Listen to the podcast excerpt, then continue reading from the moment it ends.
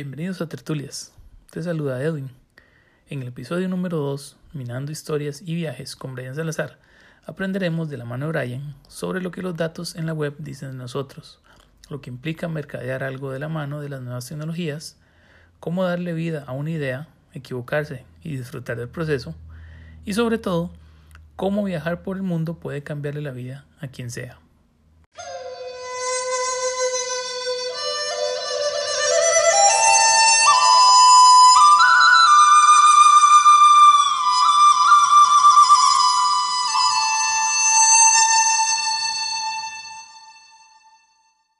Si uno se pone a buscar en Google el nombre de alguien que uno quiere saber de quién está hablando o quién es, lo más común es que el Google le retorne algunas cosas. El caso del invitado esta semana es un poco diferente porque generalmente cuando uno busca la información de él es más probable que él sepa más de uno que lo que uno sabe mismo en términos digitales. Entonces esta semana tenemos eh, de invitado a Brian. Eh, Brian, muchísimas gracias por aceptarme la invitación. Brian Salazar es, creo que digamos, una de, los, de las personas mañoñas que yo conozco en este mundo.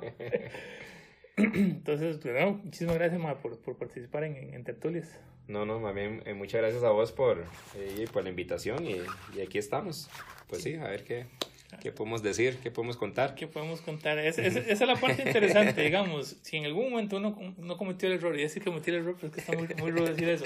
Si uno entró a una página de Brian de, de lo que sea de Facebook, en el sitio web de él, en el sitio web de, las, de los emprendimientos, de las empresas que tiene Brian, es muy probable que uno se haya pintado a sí mismo el, el, el, target. El, target aquí en la frente para que Brian se dé cuenta de quién es el que está, quién le está visitando. ¿Por qué lo digo? Porque Brian, digamos, es una... Eh, aparte de... ¿Vos cómo te defines? Digamos, cuando te preguntan, ¿quién es Brian Salazar? Te voy a decir casi que la descripción que tengo en LinkedIn, digamos. Me considero un, un mercadólogo o un marketing developer. unidos áreas... Eh, casi que muy orgánicamente. Soy ingeniero en sistemas, pero por cosas de la vida terminé en una agencia de publicidad y metí el área de mercadeo, entonces eh, creo que por ahí anda, marketing developer, entonces eh, soy techie, pero lo llevo a nivel de negocio, entonces es una combinación un poquito extraña, es como, es, raro, es, el perfil es un poquito, entonces a veces me vendo como, como consultor digital de soluciones, eh, ajá, de soluciones no convencionales también. Sí, por ahí me vendo montones, curiosamente me vendo mucho como consultor digital de, de soluciones digitales no convencionales. Por ahí anda. Porque, al final, porque al final de cuentas creo que esa, esa, es una de las partes más, más interesantes que tiene la, la tecnología, digamos. A veces la gente la ve como una herramienta para, para encontrarle la solución a muchos problemas. Generalmente los problemas que vos terminas resolviendo no son problemas para la mayoría de las personas. No, no, normalmente eh, mis últimos emprendimientos, bueno, los emprendimientos que, he tenido después de que salí ya de elaborar eh, ya empresa eh, formal, normalmente se han orientado a, nichos de mercado. Eh, son nichos de mercado interesantes, curiosos eh, y, y, sí, en búsqueda de necesidades particulares, pero no normalmente no, no son tan tradicionales. Por eso digo que no son, no son tan convencionales, ¿verdad? Meterme en, en minería de datos, meterme, ¿cómo se llama?, en marketing de inteligencia y bueno, ahora eh, todo un tema con, con, la parte de viajes, pero... Dígalo, travel hacking. travel hacking. Travel hacking. Sí, sí, sí, hablar de travel hacking ahora eh, es curioso, ¿no? Todos los movimientos andan, ahí, andan por, por, ese rollo. Son targets de nicho, sí, efectivamente, pero, pero eh, eh, cumplen, digamos, lo que ando buscando es, es cubrir algunas necesidades, pero no son necesariamente las que todo el mundo anda buscando normalmente. Claro, y a final de cuentas, a veces el, el hecho es que esas necesidades no, no, las encuentra uno en todo lado. Por eso te digo, quizás esa, esa la, de, de, toda la gente que uno termina conociendo que, que, que trabaja en mercadeo, en marketing, como, como gusten decirlo, quizás la parte de tecnología es como una solución que la gente, bueno, es como, sí, como una solución a cosas que la gente tiene que resolver sí o sí porque el negocio lo requiere, pero que normalmente uno no, no, se encuentra formado, digamos, por la universidad o por cualquier centro de educación donde uno se mete, como para decir, bueno, usted va a resolver problemas de unos más que están metidos en una agencia digital viendo cómo le venden a uno lo que se le ocurra, digamos, desinfectante, cosas así por el estilo. Porque inclusive esa, esa es la, la parte y la visión que, que, yo veo que vos tenés, que, que inclusive lo, lo pones por ahí en muchos lados. Yo no soy creativo, soy developer, nací developer. Eso es un libro. ¿Qué es ese libro? Ese es un libro que yo, que yo tengo, estoy, estoy escribiendo hace mucho tiempo, no, no lo he lanzado, tengo varios, varios capítulos Y eh, no, soy, no soy creativo, nací, nací developer, nací de programador, porque he tenido que cambiar el nombre porque tienen como un spanglish ahí, pero en realidad originalmente se llamaba así, no soy creativo, nací, nací developer. Lo que trata es, de eso, yo, yo como tal, cuando ingresé digamos, a, agencias de publicidad, efectivamente yo no era creativo pero si lo analizamos bien, pues yo también era el que creaba, entonces al final es como una contradicción y entonces al final, eh, bueno, dichosamente en los últimos puestos que estuve, director creativo, un programador de director creativo en las agencias, en agencias aquí de Costa Rica, eh, y me hizo cambiar mucho la forma en que veía las cosas, eh, soy muy travieso, obviamente, buscando algunas soluciones, y empecé a meterme en áreas que normalmente, eh, como, por eso digo marketing developer, hablar de mercadeo y desarrollo al mismo tiempo, o, hablar de, de, mercadeo y programación, Jay, son términos que a lo mejor parece que no están unidos, pero es más, curiosamente es, eh, ahorita, eh, en 2018, ¿verdad? creo que están más, más unidos que, que, que, nunca. exactamente, sí. Porque al final de cuentas, sí, sí hay, ya vos sos la prueba evidente, digamos, de que ambos mundos pueden coexistir. Al punto que, digamos, ya la, la, gente te tiene hasta cierto punto de referente justamente por eso, porque, digamos, ¿cuánta gente se dedica a lo que vos haces aquí en el país? No, no, no, más bien, eh, hace poco, curiosamente, me pasó que buscaban eh, un perfil que era eh, una persona de marketing que supiera de minería de datos. Y, y me llamaron un montón de gente y me dice, el único perfil que calza ahorita en LinkedIn, ahí sos vos. Dice, ¿quién está haciendo, utilizando minería de datos para hacer marketing?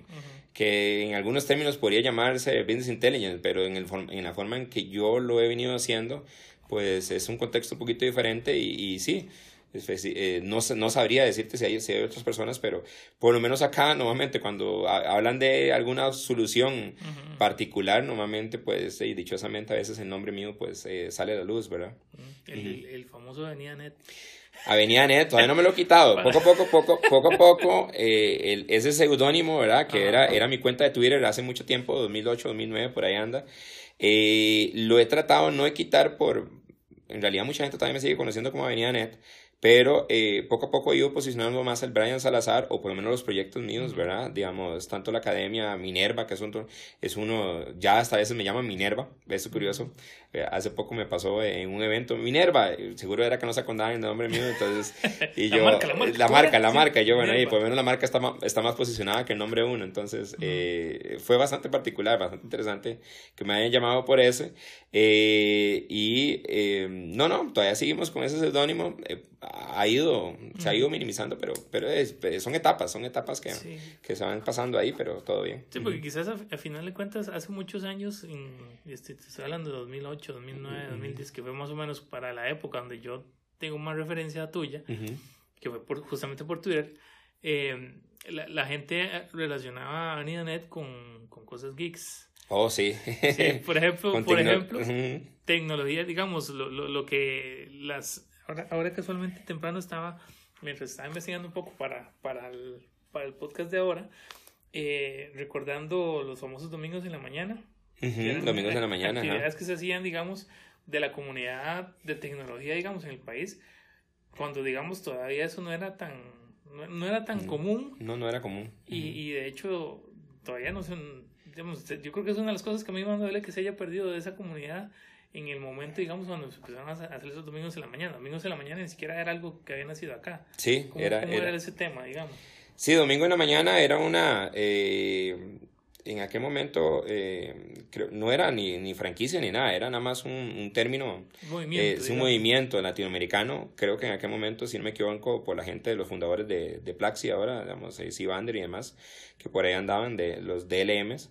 Y, eh, y, era, era, era bastante interesante, era bastante interesante, digamos, se unía mucho a la comunidad. En aquel momento era porque Twitter era lo que estaba más eh, pegando en ese momento y había una comunidad bastante interesante. Yo recuerdo también, también la parte, digamos, de, de los, de, se utilizaba mucho la parte de streaming antes de ahorita los famosos eh, Facebook Live, ¿verdad? eh, sí, efectivamente se hacían muchas cosas diferentes. Yo me acuerdo que también, bueno, en mi caso, yo en aquel tiempo hablaba hasta de realidad aumentada, algo que ahorita curiosamente es lo más normal del mundo. Sí pero en el 2008, 2009, cuando yo la aumentaba y hacía que mi camisa tirara un logo y todo lo demás, ahí la gente se sorprendía Y estamos hablando hace 10 años. 10 años, exactamente. ya son 10 años, Brian. Sí, ya son 10 años. ya pasó sí, mucho sí, tiempo. sí, sí, entonces, digamos, y ahora son cosas también interesantes. Ahorita, pues, ella y uno va, va evolucionando. Eh, hace poco también estaba haciendo unas, unas demostraciones también de, eh, que aquí lo tengo enfrente, digamos, de Google Home y, y, hablando con el Google Home de Google Action, eso no, no te lo había contado también, estoy metiéndome en ese rollo. Y eh, muy nuevo, y efectivamente la gente cuando lo ve pues se sorprende un montón y, y espero que dentro de 5 o 6 años o menos tiempo pues ya la gente lo vea tan natural. En aquel momento como pasado realidad aumentada que ahora lo tenemos todos en ah, el celular. ahora realidad aumentada es el pan de cada día y más bien eh, todo el mundo sabe lo que es la realidad aumentada. En aquel tiempo era, era novedad era sí, innovación claro. era un montón de cosas y costaba hacerlo y ahora no ahora pues eh, dichosamente pues eh, a nivel de, de, de, desarrollo pues nada más bajas un paquete y, y casi que tener la aumentada casi que y para poder montar lo que vos querás verdad sí, sí, ya, ya estamos al alcance del público Exactamente, ¿no? Y eso va a suceder, eso eh, dichosamente es parte de la innovación, la innovación eh, va creciendo, va, va aumentando y, y, la idea es que todo el mundo tenga pues acceso a, la, a, la, a, a esa información, ¿verdad? De hecho, ahora, uh -huh. es, es, algo a mí que siempre me pasa cuando yo, yo me tenía la oportunidad de sentarme a hablar con Brian, eh, Brian tiene algo que yo creo que le, le, le llamo factor wow, que siempre que vengo Brian me cuenta, Mae, ¿qué, qué, ¿qué estás haciendo? Mae, estoy haciendo tal y tal cosa. Wow. Ahora, justamente afuera de micrófonos, cuando, uh -huh. cuando me reuní inicialmente con Brian, ahí me están contando un poco cómo están los proyectos de, de, de la 404, de Minerva, eh, de Brain Layer, de Brain Layer, de Brain uh -huh. Layer perdón. Y, y, ahora con el tema de, del travel hacking. Y, y realmente eso es una de las, de las cosas más interesantes que tiene Brian. Brian, digamos, la, la, la parte de tecnología la asume de una forma que hace las cosas, ver cosas que tal vez sean sumamente complicadas técnicamente, sencillas por la aplicación que les pueda dar a eso. Por ejemplo, el día de mañana, como les digo, como les mencionaba al inicio, digamos, uno sabe que uno entra en un sitio web optimizado por Brian, Brian sabe exactamente qué, quién es el que está entrando, casi que hasta que podría decir para qué entró uno a, a, a la página y ya sí. saber, digamos, muchas cosas de uno que generalmente uno no tiene conciencia de eso, especialmente en este mundo digital, donde ahora eh, la tecnología la llevamos con, con, nosotros, está en nuestras casas, está en la oficina, está en todos lados. Entonces, esos, esos, esos 10 años que han pasado de que nos hayamos conocido, casi no, uh -huh. tal vez un poquito menos, pero digamos, ah, la tecnología ha cambiado tanto que hace que la gente a veces tenga o no tenga noción, digamos, de qué tanto hemos mejorado y cómo nos ha ayudado, cómo nos ha facilitado la, uh. la tecnología, digamos. A... Bueno, en ese punto, yo, yo siempre digo que la tecnología son como años perro, ¿verdad? Digamos, son como, un año de tecnología son como siete en realidad. Uh -huh. y, y, hay, dos, hay dos puntos importantes. Primero, qué bueno, digamos, que, que esto va, la mayoría de cosas ya están al alcance de todo el mundo. Uh -huh. Eso quiere decir que nivela mucho digamos, uh, ya, no, ya, es una, ya no es una idea de que si yo estoy en Costa Rica no tengo acceso uh -huh. a la información, eso me parece genial, ya yo puedo hacer, hace mucho tiempo, uh, bueno, hace, hace como un mes, mes y medio andaba en un evento y curiosamente yo, yo le decía a la gente, es que ahora podemos hacer de todo, tenemos acceso a todo, digamos, usted no me puede decir que no tiene acceso a, um, no sé, a la parte cognitiva, no tiene, eh, no tiene opción a la parte de, de computación, ustedes ahora con un costo bastante, bastante bajo, ustedes pueden tener servidores uh, trabajando para ustedes. Y me causaba gracia, pues yo les decía a la gente, eh, podemos hacer de todo, podemos hacer de todo, digamos. Eh, creo que el, el, alcance está en lo que podemos imaginar. Eh, el otro punto es que también va muy rápido. Uh -huh. Entonces es muy difícil también da, de seguirle, seguirle el hilo. A, a, mí, a pesar de que yo estoy metido tan en eso, pucha, hay un montón de cosas que yo no puedo, pero y porque el tiempo va, va, va rapidísimo. Entonces, eh, ya hay que, hay que mantener un equilibrio, ¿verdad? Hay un equilibrio claro. entre, ambas, entre ambas plataformas, veamos, entre, bueno, la misma plataforma, pero entender de que sí, efectivamente tenemos acceso a un montón de cosas, pero, pero ya, actualmente también ya, eh, focalizar, digamos, hacer focus, ¿verdad? Uh -huh. Las cosas que queremos hacer, porque a mí serio, me encantaría hacer de todo, pero dejarme el tiempo. No se puede dispersar no, tanto. No porque... se puede dispersar tanto, y entonces voy perdiendo algunas tecnologías que a lo mejor me encantarían, pero hey, tengo que focalizarme, tengo que ver, porque hay, hay también que, hay que pagar cosas, ¿verdad? Entonces, pero eh, qué bueno, yo más bien lo que, lo que incentivo es ya podemos hacer muchas cosas, ya podemos hacer muchas cosas, ya la mayoría de cosas están al alcance y creo que la limitante nuevamente está casi que en la cabeza de uno, ¿verdad? La limitante la tenemos nosotros, yo creo que, que el desarrollar, no, no estoy hablando de desarrollar un juego, una aplicación, eh, ya...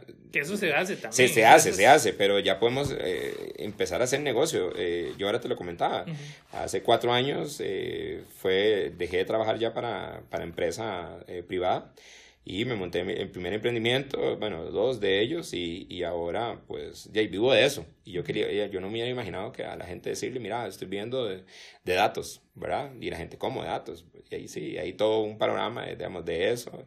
Vivir de eso, eh, hace, usted me hubiera preguntado hace cinco años, te digo que, que a lo mejor no era, no me, ni siquiera se me hubiera ocurrido. Ni siquiera cuando hacíamos los, se hacían los domingos en la mañana, uno se podía imaginar, digamos, que alguien se pudiera estar dedicando, por ejemplo, a desarrollar aplicaciones en realidad aumentada. Eh, que y que viviera eso, tal Que viviera de eso. Y que inclusive la, que la misma tecnología de las redes sociales, que fuera más allá de conectarnos, pudiera convertirse en un negocio para poder, digamos, ayudarnos a entender un poco cómo nosotros como seres humanos nos, nos desarrollamos o, nos relacionamos con nosotros mismos, digamos, o, tratar de entendernos, que muchas veces, a veces se nos olvida eso. Ahora, parte de esos emprendimientos que mencionabas está la 404, que es la Academia de Digital de Costa Rica. La 404 es el nombre, el nombre ah, formal, digamos. El nombre formal es Academia Digital de Costa Rica, digamos, pero se conoce más como la 404. Contame. No, no, de la 404 eh, nace como una academia de programación y diseño. ¿Qué pasa? Bueno, como les comentaba, pues tengo un área eh, a nivel de marketing eh, que me venía desenvolviendo como, como director creativo y director de tecnología en algunas empresas en las que había trabajado. Y por cosas de la vida eh, desarrollo un curso de marketing digital, pero estamos hablando de un curso de marketing digital orientado, como digo yo, una especie de tequi, ¿verdad? En realidad ya pues el nombre sí, eh, sí se lo cambié internamente, porque en realidad se llama marketing de inteligencia. y, y, qué pasó? Bueno, eh, ya empezaron a migrar los cursos y ahora, pues, la academia como tal, la 404, eh, se logra posicionar dentro del mercado, pues, eh, marketero, por decirlo así, o de marketing. ¿Verdad? Eh, ¿Por qué? Porque tenemos, pues en este caso, eh, cursos orientados a marketing de inteligencia, que curiosamente lo llamamos marketing digital, pero no hablamos de las 4P ni nada de eso, sino que hablamos mucho de, de cómo es el tracking, cómo es el analytics, cómo es la parte de advertising, cómo utilizar eh, códigos para optimizar eso que vos decís, cómo traquear a la gente, cómo, cómo entender cuáles son las audiencias. estamos orientados a, a, a, a métricas, a es, es de cierta forma, no voy a mentir, es, es de cierta forma techie, ¿verdad? Pero es que ahora y con, con, el avance de la tecnología es que así... hay que aprenderla. Hay que aprenderla. El marketing ahora y, tiene un, un factor de, de, programación que, ya, que hay que entrarle y ya vemos así como, eh, es que hay que meterle Facebook Pixel y hay que meterle el, código Google Analytics. Sí, pero además de poner el código Google Analytics, tenemos que hacer un trigger, tenemos que hacer un evento. Entonces, todo ese, ese, tipo de cosas, ¿quién lo hace? Ah, bueno, el desarrollador sí, pero, es un programador, esa bronca se la tiene que un es, Exactamente, pero el programador no tiene el conocimiento de, de, marketero, digamos, de marketing, de ventas. Entonces, ya, ya le toca al marketero, digamos, le toca al de marketing. Eh, empezar, ¿cómo se llama? A entender exactamente qué es lo que está pasando con sus pixeles, qué es lo que está pasando con sus códigos, eh, hasta el mismo MailChimp, hasta a nivel de flujos de envío de correos, ocupamos código. Entonces, yo le, entonces, eso es ahorita que todo el mundo hace marketing, imagínese meter una herramienta, digamos, utilizar correctamente esa herramienta, porque en realidad esto no es nada novedoso, en realidad ya las herramientas existen, pero no, no las utilizamos al 100%, utilizamos lo que, lo que apenas aparece ahí, ¿verdad? Que, esa es la parte de, de, ¿cómo se llama?, de entender la forma de, de hacerte la venta o, de, mercadearte una solución, un producto, lo que sea, ya eso está súper que te, que te Ah, sí, sí, sí. Quizás la parte que siempre había estado, digamos, falente, digamos, que, no, no, no, estaba bien cerrada, era cómo apoyar la tecnología o cómo la tecnología apoya justamente toda esta parte teórica que ya los, la gente que viene de marketing tradicional ya lo maneja, lo mina. Sí, y ya y hablar de marketing digital a estas alturas, ya marketing digital no es una novedad, el marketing digital ya es presente y ya, ya, y, Y, aquí vienen eh, términos como marketing automation, digamos, eh, cómo automatizar correctamente el marketing, porque ya empiezan a haber muchos datos también. Yo hablo hasta eh, de minería de datos, hasta en el mismo marketing, donde yo puedo saber la tasa de abandono de un usuario, donde yo puedo saber exactamente cuál es un, su comportamiento ¿verdad? en la web y, no sol y predecir exactamente qué va a hacer la persona. Y ya se empiezan a volver datos bastante relevantes cuando lo empezás a utilizar como, como Jay, como, como un plus, un fortalecimiento a tu estrategia digital, ¿verdad? Una ventaja competitiva que quizás el oh. resto no tiene, digamos. Exactamente, y ahora hey, que como todo el mundo hace marketing, ¿verdad? Eh, imagínese lo que es tener eh, esa ventaja competitiva, ¿verdad? Salirse del esquema y ser, digamos, no sé, la agencia o el freelance que hace pues eh, marketing de inteligencia, además de la estrategia okay, como tal creativa y demás. Pero como yo siempre le digo, el marketing de inteligencia lo que viene es a fortalecer las estrategias, las estrategias que actualmente se están haciendo. no, solamente saber qué es lo que tienes que venderle a la persona, sino en qué momento, a través de cuál plataforma y, eh, y entender, digamos, que la, todos los que nosotros estamos en la calle, digamos, y, trabajamos con tecnología, eh, tenemos más claro que el, que el resto, digamos. Todo tiene, todos, todos manejamos patrones diferentes y el que pueda leer esos patrones básicamente va a tener un poco más de ventaja con Exactamente. Vos, como mismo decís, digamos, dentro de todo esto mismo que, que, que fuiste aprendiendo un toque con lo que fue la, la, la academia, veces también que había otro segmento que tal vez se podía aprovechar y podía complementar un poco lo que era el, tema de la, de la, parte de marketing de inteligencia, que es la parte de minería de datos, que es justamente el otro emprendimiento que, que también has, desarrollado con Minerva. Con Minerva, exactamente. Digamos, el proyecto de Minerva lo que viene a hacer es una plataforma de extracción y minería de datos. Eh, se le conoce como una plataforma KDD, que es Knowledge Discoveries in Database. Eh, y bueno, actualmente pues también ahí en modo primicia lo estamos convirtiendo en una plataforma de eh, data as a service, digamos, eh, que usted pueda literalmente tener data de cualquier cosa. ¿Data de qué? Digamos, en este caso nosotros estamos extrayendo data de Facebook, digamos, de Airbnb, Waze, televisión, radio, web. Que esas son las, las que me mostrabas ahora temprano y para los que no crean que uno no puede minar datos de, de tele, de televisión y de radio, se pueden minar datos de televisión y radio. Yo lo vi, Brian lo está haciendo, y es algo que quizás esa, esa la, la, la, no es que sea la siguiente ola, pero digamos, es algo que aquí en Costa Rica no se había visto hasta el momento. Sí, sí, digamos, eh, eh, entender patrones, digamos, eh, imagínate lo que es estar grabando, no sé, todos los programas de chistes, de esos programas de chistes que salen en la tarde. Eh, tener la grabación de todos los programas, eh, tras de eso eh, transcritos, ¿verdad? Que están en, modo texto y también en modo audio, ¿verdad? Y poder hacer búsquedas hacia atrás, hacia un año, ¿verdad? De, estos datos, tener todos los noticieros, tener todos los reportajes a nivel de radio, tener todas las pautas. Eh, eso es lo que hace nuevamente Minerva. Minerva lo que hace es eh, recopilar tanta, tantos datos como sea posible para, eh, obviamente, de calidad. Eso sí, siempre tratamos de que sean localizados, que sean de calidad, que el dataset o la fuente de datos pues sea bastante, bastante curada. Y bueno, ¿cuál, es el, ¿cuál es el valor? El valor literalmente lo da el cliente. Digamos, el cliente viene y dice, yo quiero, digamos, no sé, alguna vendedora de bienes inmuebles y dice, eh, mira, ocupo los, los valores de Airbnb de todo el último año para saber la plusvalía del lugar donde voy a comprar. ¿verdad? A nivel de televisión, pues ver exactamente, bueno, ahora estamos trabajando también en una, digamos, en una opción de, que se llama Audio Fingerprint, eh, donde se, se, va a notar, digamos, una huella, una huella digital, por decirlo así, de lo que son comerciales, de lo que son, ¿cómo se llama? Eh, también música, digamos, si algún músico quiere saber exactamente cuántas veces su canción pues es, es eh, puesta pues en las emisoras, es viable también hacerlo.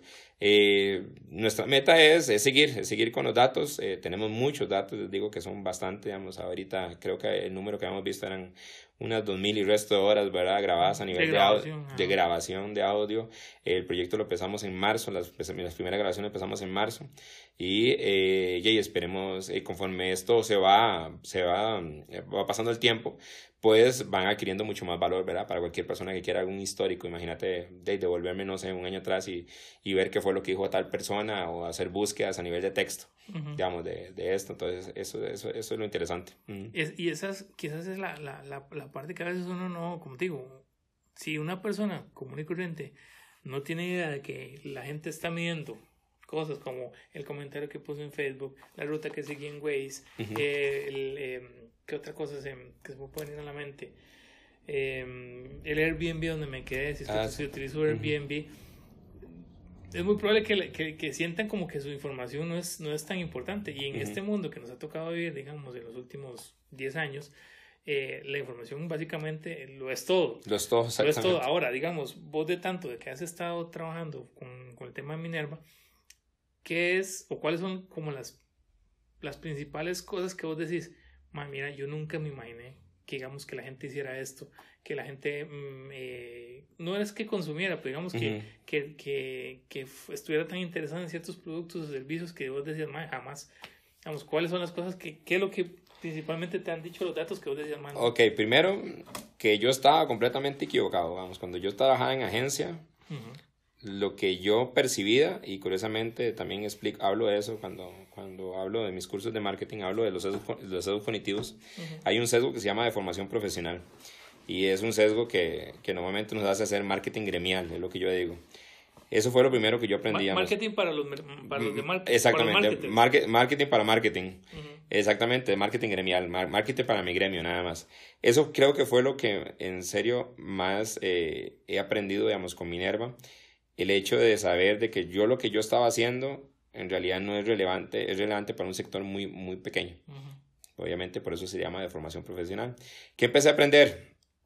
Que no, que digamos que la gente lo que consume son otro tipo de cosas. La gente es todavía eh, más tradicional, digamos, cuando digo tradicional, eh, no sé si el término correcto, sin, eh, sin sonar ahí despectivo ni nada más, es, es más popular.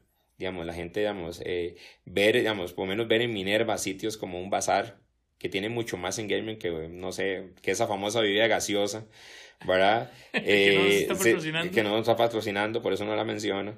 Eh, el ver, digamos, un bazar, eh, el bazar de la esquina, que tiene más interacción que, que es una interacción que se le desearía a cualquier community manager.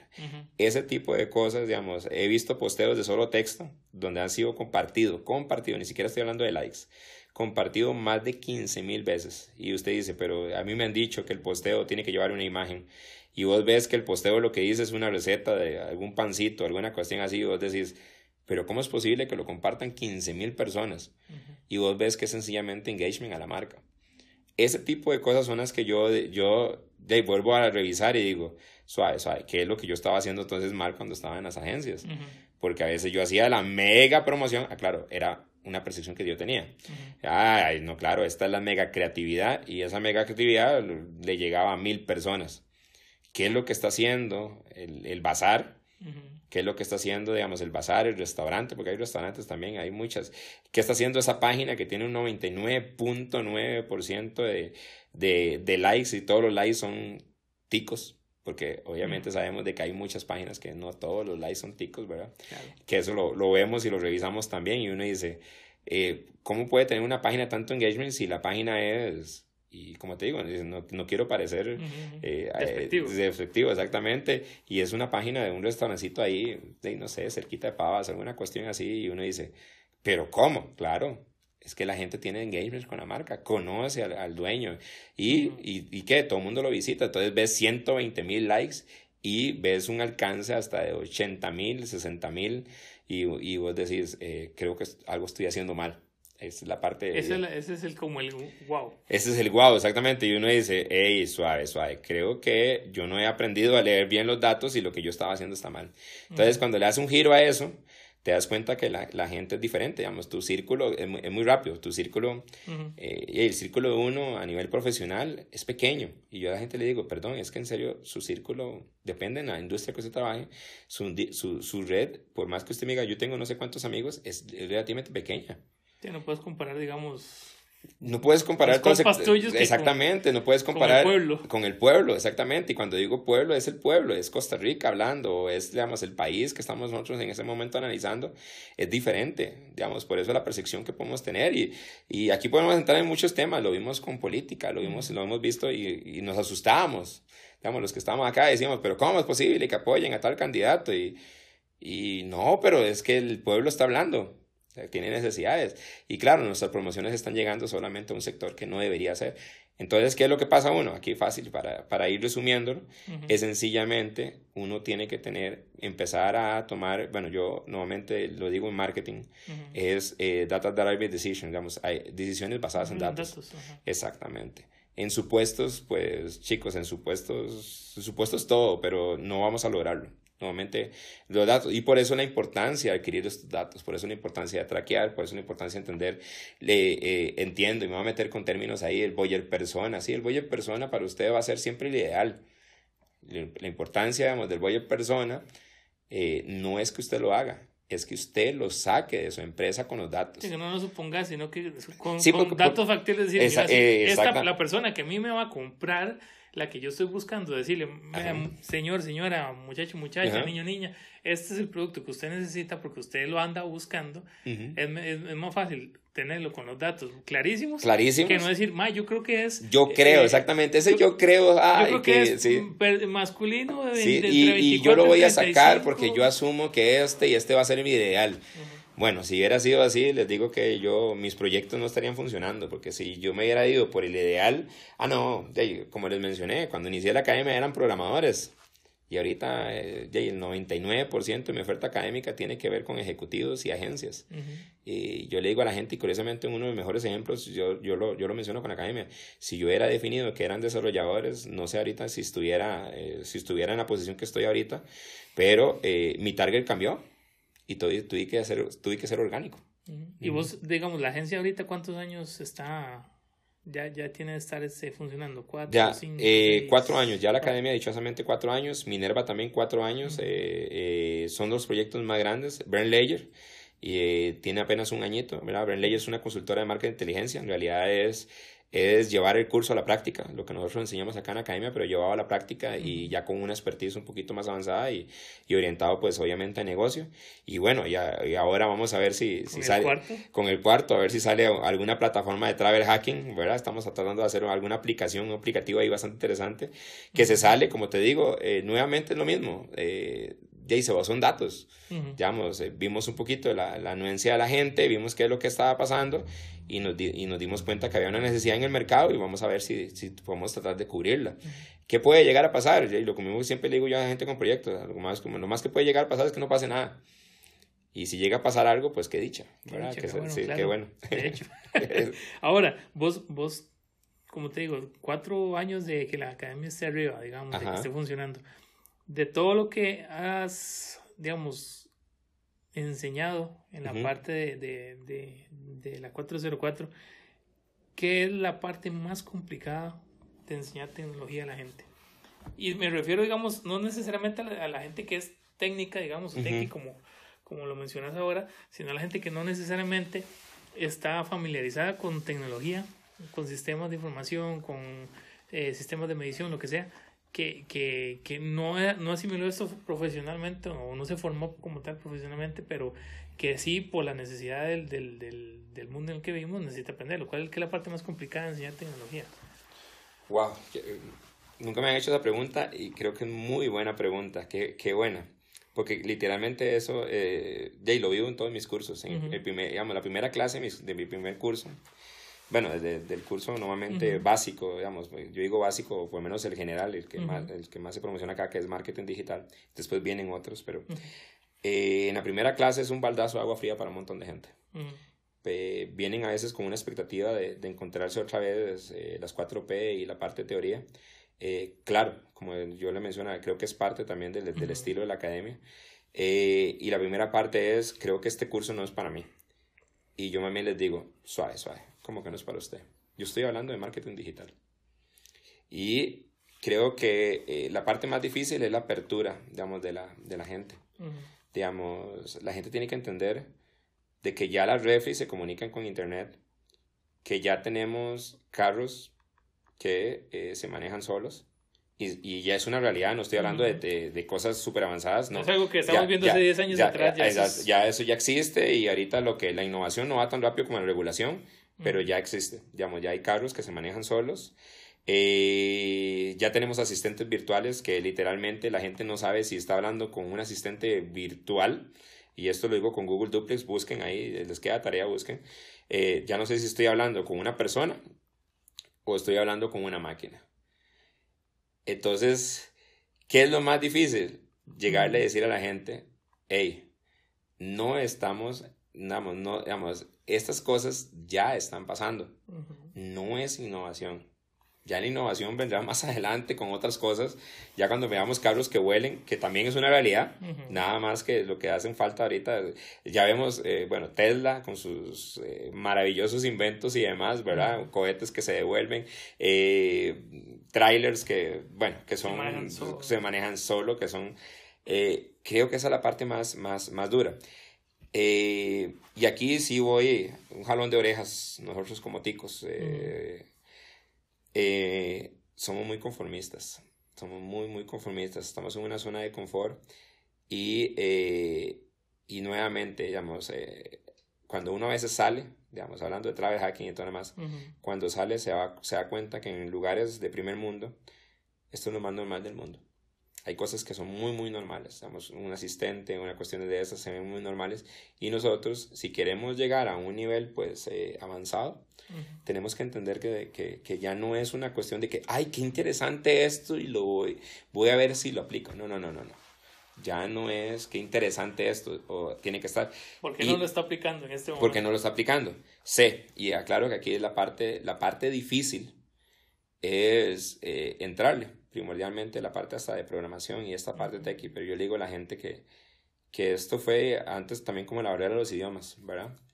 la barrera de los idiomas, ahora eh, el hecho de programación, eh, lamentablemente no, no, no, estamos en un sistema educativo que nos ha enseñado programación, ¿verdad? Pero ya la programación debería ser hasta una materia, ¿verdad? Indistintamente. coding, coding, coding exacto, alguna cuestión así eh, para entender lo que es lógica programática y todo lo demás. Y la gente dice, pero es que ya te estás metiendo. Le digo, sí, pero es que ¿cómo puedo sacarlo de un, de un ecosistema? donde ya el técnico que te va a revisar la refri eh, ya no es un técnico como conocíamos antes, ya el plomero no es un plomero, sino el que va a llevar, va a venir una máquina y va a decir, ¿sabe qué? Digamos, eh, tal cosa. Ya el mecánico usan computadoras.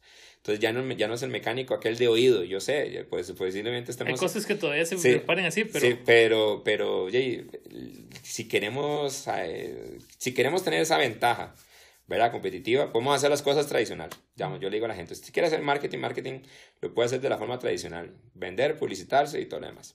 Y puede usar medios tradicionales, ¿verdad? No hay ningún problema. Pero si usted quiere tener ya realmente una ventaja competitiva, que su marca, sea, ya sea empresa o negocio o lo que usted quiera, salga, digamos, eh, avante, digamos, en, en este tipo de cosas, pues sencillamente lo va a dar el tren de la, de la parte tecnológica. Pero sí, sí entiendo, sí entiendo la parte difícil y la parte difícil es que eh, nos toca hacer la tarea. Yo a la gente le digo, eh, por eso a veces en la primera clase se me asustan un montón, yo les digo, eh, no, sí, es un baldazo de agua fría, pero después, después como que les gusta, ya después como que son masoquistas, se les encanta y después no vuelven a ver las cosas igual. Eso sí me lo han dicho al final del y sin promocionar mucho los cursos, pero al final siempre me han dicho, eh, pucha, es un abre ojos a un montón de cosas que no sabía que existían. Le digo, eso es lo que quería. Vieras que a mí me llena mucho cuando la persona me llega y me dice, Ryan, pucha, ahora veo las cosas totalmente con otra visión y le digo, esos son los anteojos que yo quería poner. Porque quiero hacerle entender de que, digamos, el marketing que usted venía haciendo, digamos, esa parte, eh, puede ser que haya sido muy bueno, o puede ser que sea muy bueno. Pero todavía hay un montón de cosas que usted pues, muy probablemente, ya claro, y a veces yo le digo, y esto es un pequeño vistazo de muchas cosas que a veces no puedo, yo no puedo llegar a, comentar mucho más por una cuestión de tiempo, pero por lo menos tener esos anteojos nuevos, ¿verdad? De decir las cosas eh, diferentes, eh, puede llegar a convertirse en, en, una, en, un gran diferenciador a nivel de negocio, que al final, pues, y todos tenemos que comer y todo Sí, entonces, eh, ya, eso es lo que nos hace diferenciar, ¿verdad? De, la competencia. Entonces, casualmente, esto me recuerda mucho lo que estaba hablando con, con Diego Vargas, es el, el invitado del, del, del, episodio pasado del, del, podcast, que él decía que el, el, principal reto de un mago, que se lo decía el maestro, justamente él, era votar el burro de la razón para que, y sorry Diego si, lo, si no lo dije bien, votar el burro de la razón para poder dejar que salga el unicornio de la imaginación.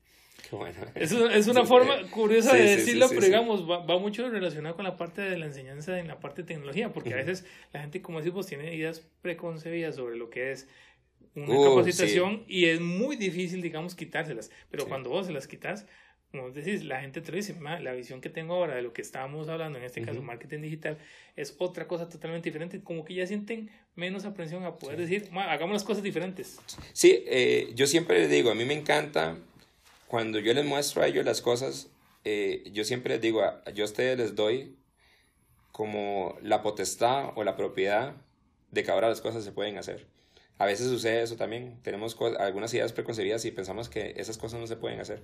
Y esto, otro nuevo jalón de orejas para las agencias y personas que trabajan nuevamente en esto. Eh, a veces usted le dicen al cliente no se puede hacer. Y lamentablemente a mí me ha pasado que el cliente viene aquí y yo se las enseño. ¿Y qué sucede? Que el, el cliente al verlas dice, yo ya tengo la potestad, aunque no lo sepa hacer, ya lo vi, ya sé que se puede hacer. Y entonces ahí es donde ellos toman esa, esa fuerza, ¿verdad? Esa, esa cuestión y ya desean hacerlo. ellos, ellos quieren. Empoderando, eh, eh, empoderando. Qué bueno, ese es el creo que era el término que andaba buscando, los empodero eh, en términos, y eso me encanta, qué bueno, qué bueno ese término, me encanta, digamos, me encanta empoderar a la gente con cosas nuevas y digan, no, no, no, suave, suave, suave, suave. Lo que yo estoy haciendo todo bien, pero yo todavía puedo hacer mucho más. Entonces, y se van con esa, con esa ilusión y, me nota, y he notado, como les digo, nuevamente jalón de orejas, digamos, he notado que llega y me dice, Brian, le dije a tal lado que pues, íbamos a hacer tal cosa y me dijeron que eso no se podía hacer. Pero yo sé que se puede hacer porque ya lo vi. Ya vos me lo mostraste y todo lo demás. Entonces, nos toca hacer la tarea.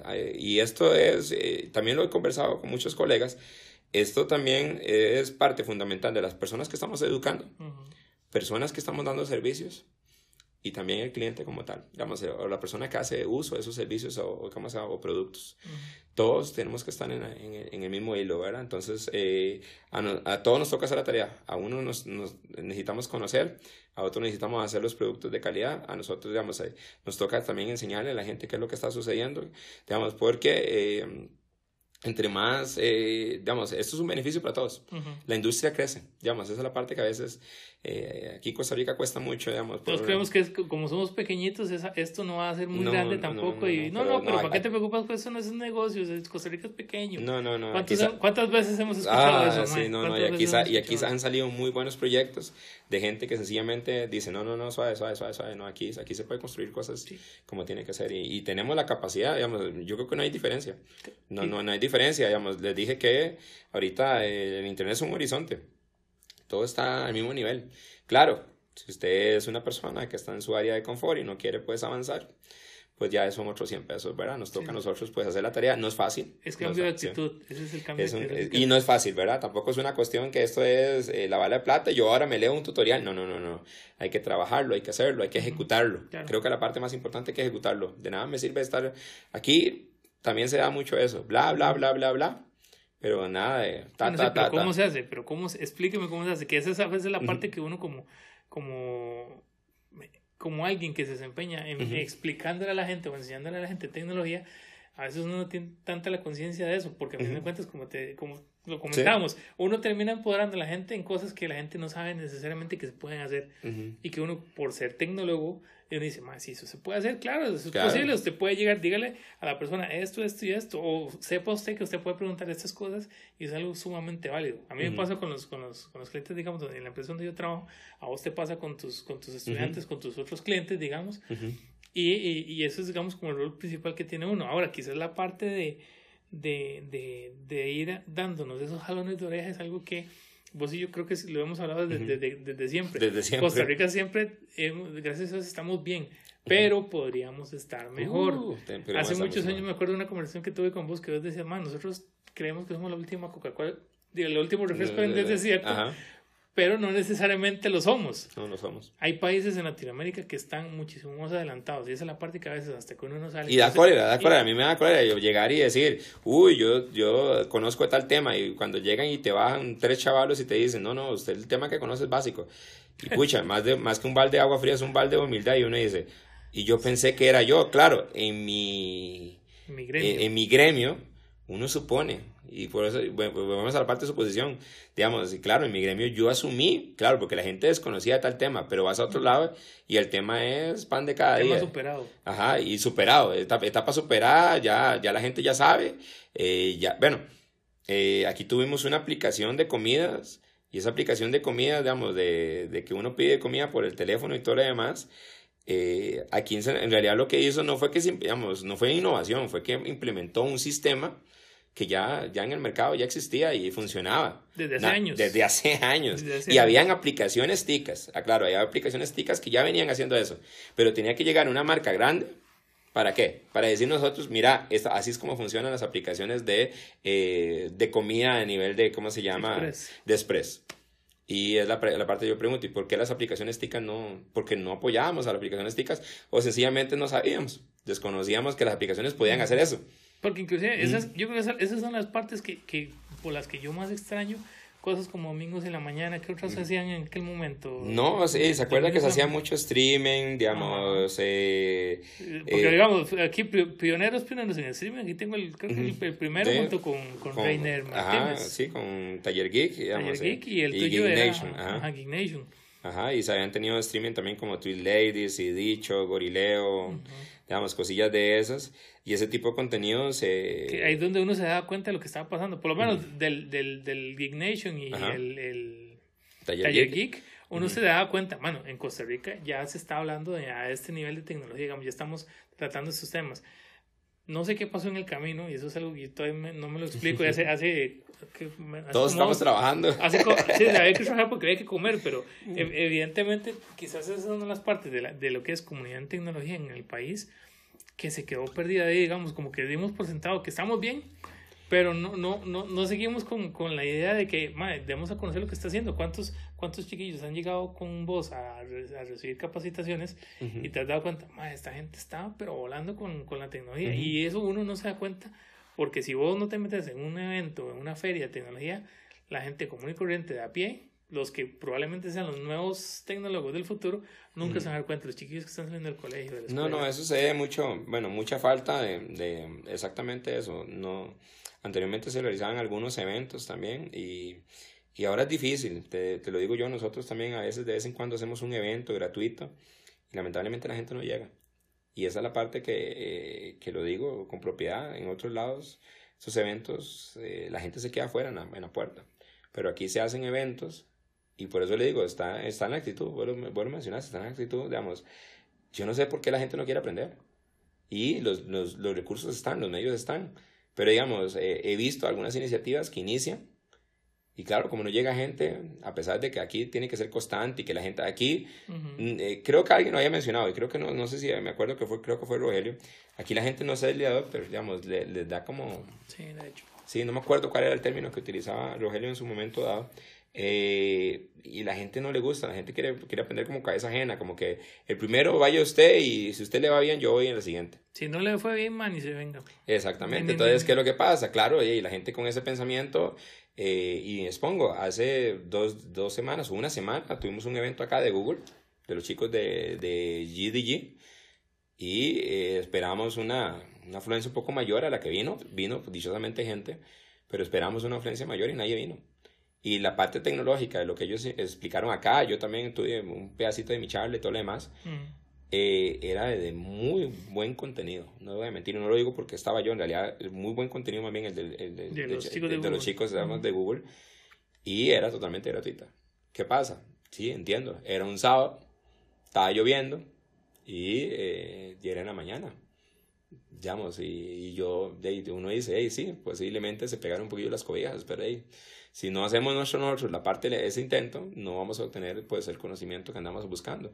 ¿Qué es lo que sucede? Entonces estas personas, ¿verdad? Tienden a sencillamente Aquí no hay interés, ¿no? Ya aquí no hay interés y, y, esto en otros lados es casi que, como les digo, en otros lados es una cuestión de cultura. Eso sí lo he visto, es una cuestión, acá en Costa Rica se da mucho, en otros lados no, en otros lados hay un evento de estos y más bien eh, ojalá que el, que el lugar tenga capacidad suficiente para la gente. Y eso sí lo he notado bastante.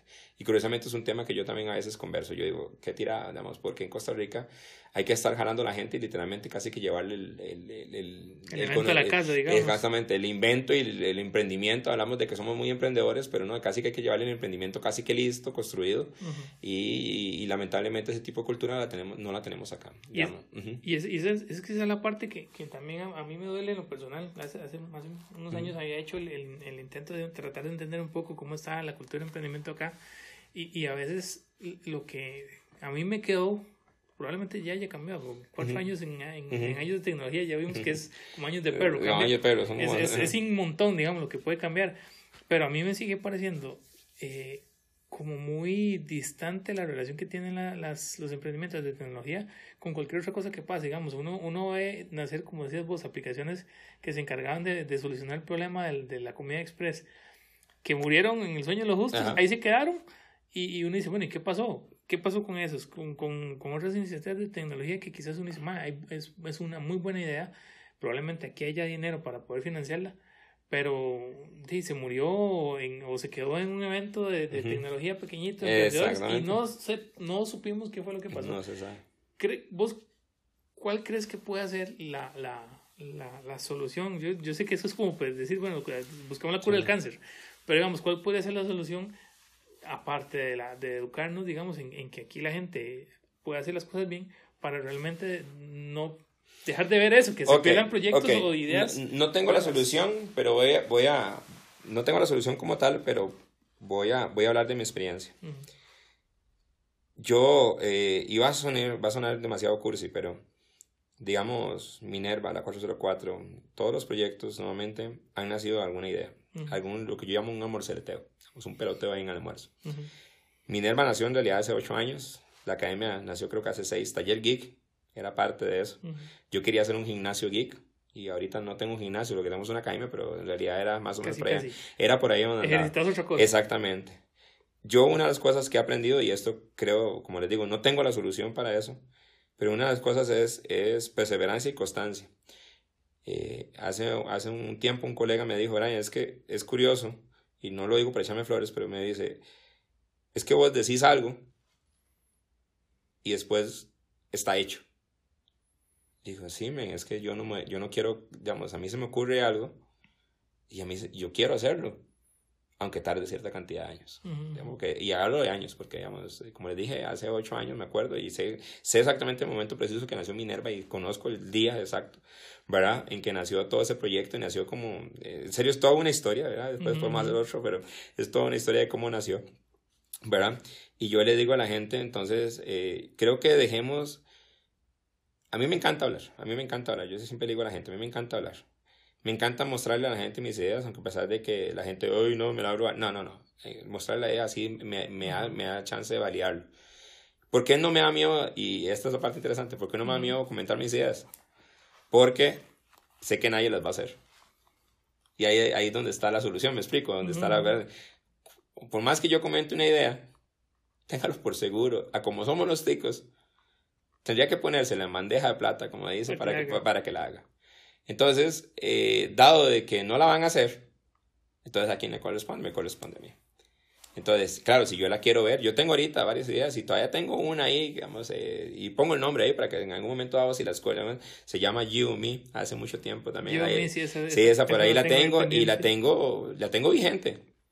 Tengo vigente un montón de cosas. Y sí, están ahí, no las he hecho, pero yo la nombro y para mí es un proyecto. Digamos, es un proyecto, no lo he creado.